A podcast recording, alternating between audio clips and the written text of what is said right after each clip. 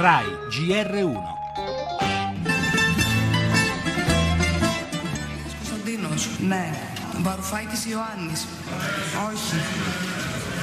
Δραγασάκης Ιωάννης. L'accordo di Bruxelles ha passato l'esame del Parlamento greco che ha detto sì alle misure concordate con l'Unione Europea, ma il governo non ha più una maggioranza.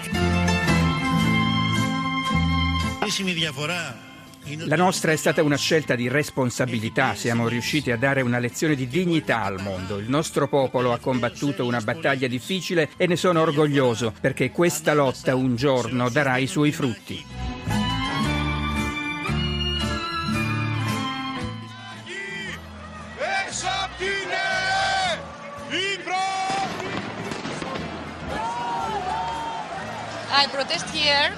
Sono qui a protestare perché la Grecia non è in vendita, l'Acropoli non è in vendita. Io rivoglio indietro il mio paese.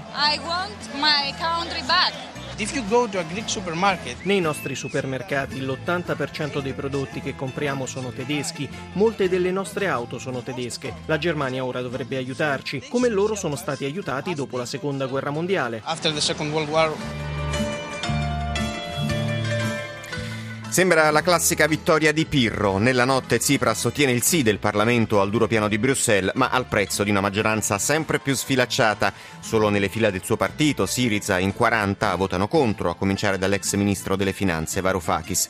Oltre all'appoggio dei suoi fedelissimi, il premier greco perde anche il sostegno di chi solo pochi giorni fa aveva complessivamente sostenuto la linea del governo e detto orgogliosamente no alle proposte europee.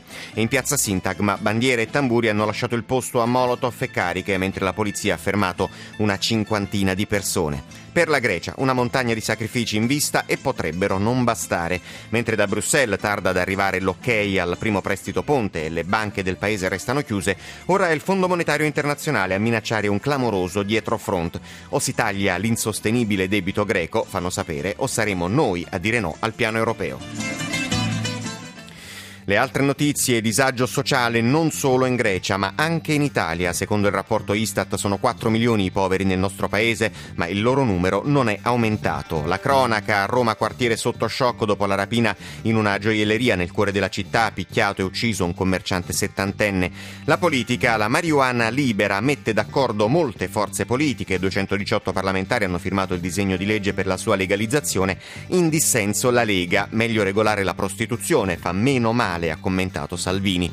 Gli esteri con l'accordo sul nucleare, Obama a sorpresa elogia il ruolo di mediazione della Russia, lo spettacolo entusiasmo a Umbria Jazz per la presenza del crooner Tony Bennett e della pop star Lady Gaga. Infine lo sport, in primo piano l'oro per la spadista Fiamingo.